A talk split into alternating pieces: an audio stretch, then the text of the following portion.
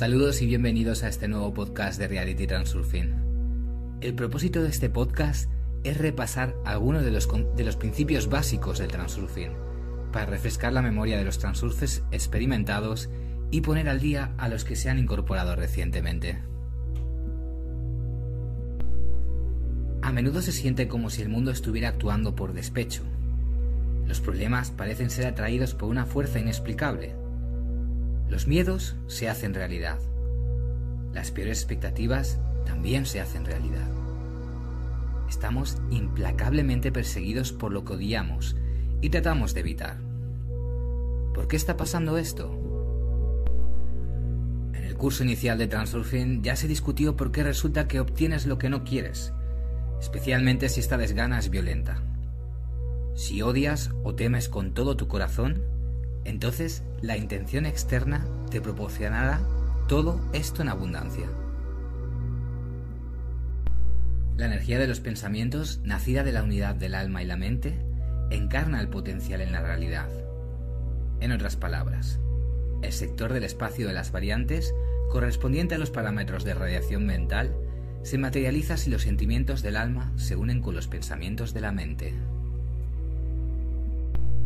Pero esta no es la única razón para que las peores expectativas se hagan realidad. En general, la vida sin problemas es la norma.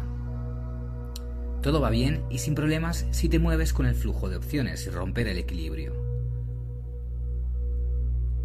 A la naturaleza no le gusta desperdiciar energía y no está dispuesta a crear intrigas.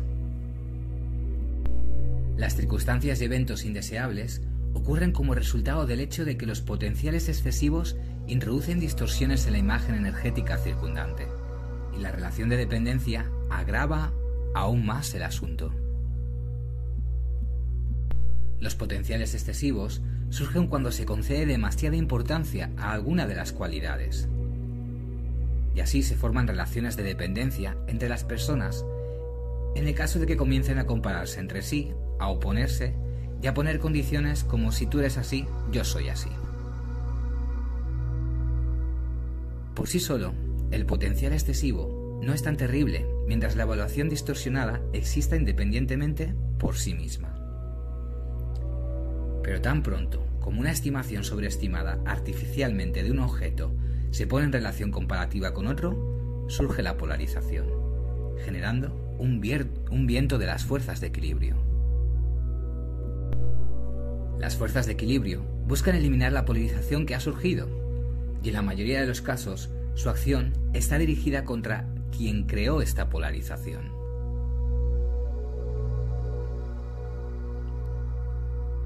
Ejemplos de potenciales no relativos son te amo, me quiero, te odio, estoy disgustado conmigo mismo, estoy bien, eres malo.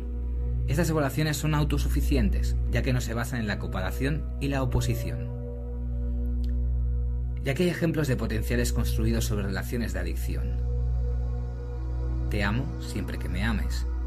Me amo porque estoy por encima de todos vosotros. Eres malo porque yo soy mejor. Soy bueno porque tú eres el malo. No me agrado porque soy el peor de todos. Me disgusta porque no eres como yo. La diferencia entre el primer y el segundo grupo de evaluaciones es muy grande. Las estimaciones de comparación dan lugar a la polarización. Las fuerzas de equilibrio eliminan esta discontinuidad mediante la colisión de opuestos. Asimismo, los polos opuestos de los imanes se atraen entre sí. Es por eso que los problemas se infiltran en la vida de manera tan intrusiva y como si fueran a propósito. Por ejemplo, en las parejas casadas, personalidades aparentemente incompatibles se unen, como si se castigaran entre sí. En varios grupos siempre hay al menos una persona que te molestará con algo.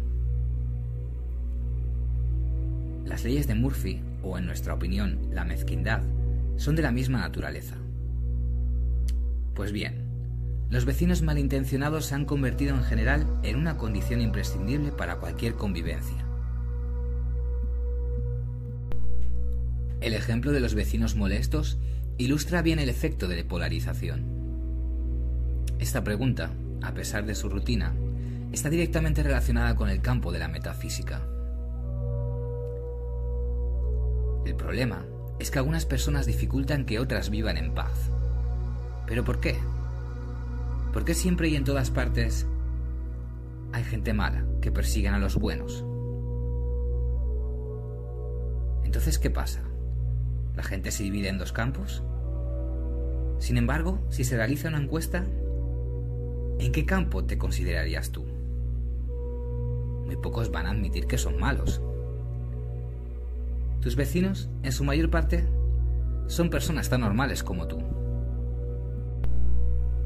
La tendencia es creada por el viento de las fuerzas equilibrantes que sopla hacia tu disgusto. La dirección del viento está determinada por este principio. Todo lo que no te guste estará contigo.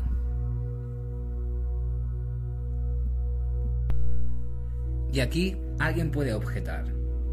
¿Qué tipo de fuerzas de equilibrio hay? Estas personas simplemente perdieron la conciencia. Eso es todo. Y no hay nada aquí sobre lo que filosofear.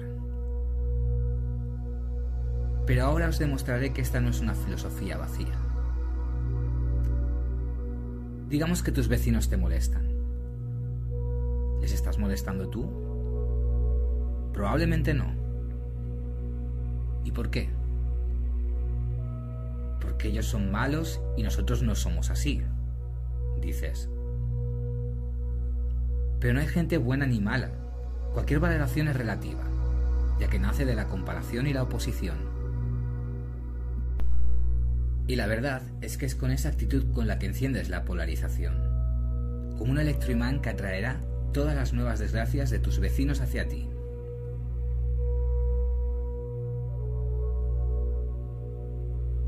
Y ellos están tranquilos porque no les interesas. No se les ocurre darte valoraciones comparativas. Es decir, entrar en una relación de adicción contigo. Y en ese sentido, les importas muy poco.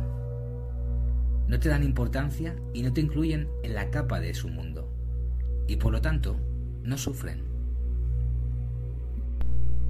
Los vecinos no tienen polarización en tu relación mientras estén ocupados con sus propias preocupaciones y no te presten especial atención.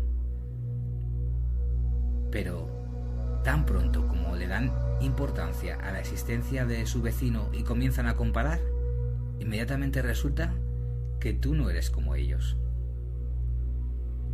Y si esto les indigna y les toca, tú mismo empezarás a molestarlos de buenos se convertirán en malos vecinos. Y luego sucederán cosas aún más increíbles. Comenzarás a causarles problemas de tal manera que nunca se te ocurriría que molestarás a nadie. Molestarás a tus vecinos sin darte cuenta. Asimismo, ahora no se les ocurre que te están molestando. Efectos de ruido, por ejemplo, en la convivencia, Primero, cuanto más te disguste, más activamente lo perseguirás. Aunque el silencio y la tranquilidad es la mejor forma de existencia no solo para ti, sino también para tus vecinos. Entonces, con esto se consume menos energía. La perturbación es siempre una anomalía que no surge de cero. ¿De dónde viene la energía? El ruido de los vecinos te hace perder el equilibrio y comienzas a odiarlos en voz baja en voz alta. Tu irritación es exactamente la fuente de energía, porque aquí surgen relaciones de dependencia que dan lugar a la polarización. Sentimientos furiosos como Odio a esos vecinos ruidosos. Esto crea un imán poderoso que te traerá nuevos irritantes. Los nuevos inquilinos comenzarán a aparecer, inclinados a una forma de vida ruidosa, y los viejos vecinos adquirirán el equipo adecuado, como específicamente para molestarte.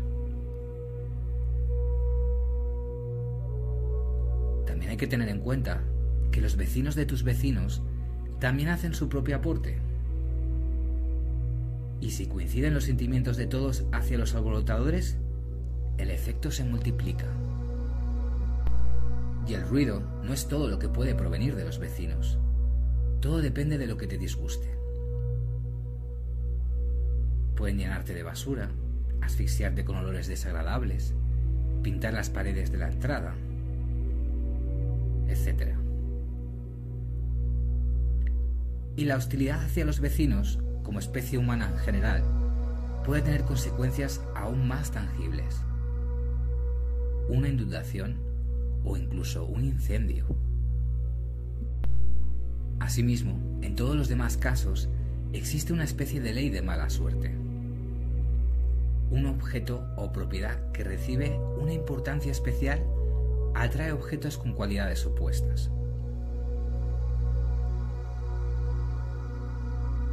Bueno, el significado, como ya sabéis, aumenta en comparación y en oposición. Si hay un polo, debe haber el polo opuesto.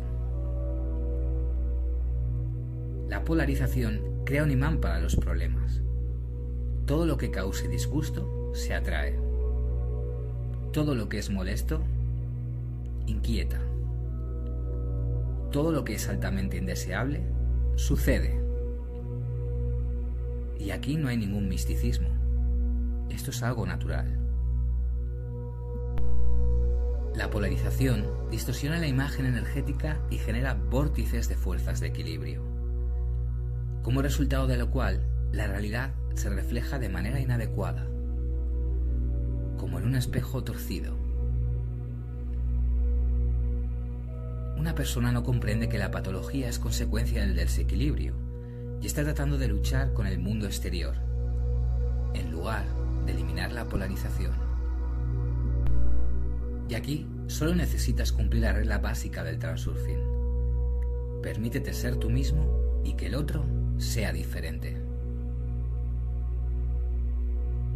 es necesario dejar que el mundo se vaya por todos los lados. Afloja tu agarre, suéltalo. Cuanto más insistas en tus deseos y reclamos, más fuerte será el imán que atrae todo lo contrario.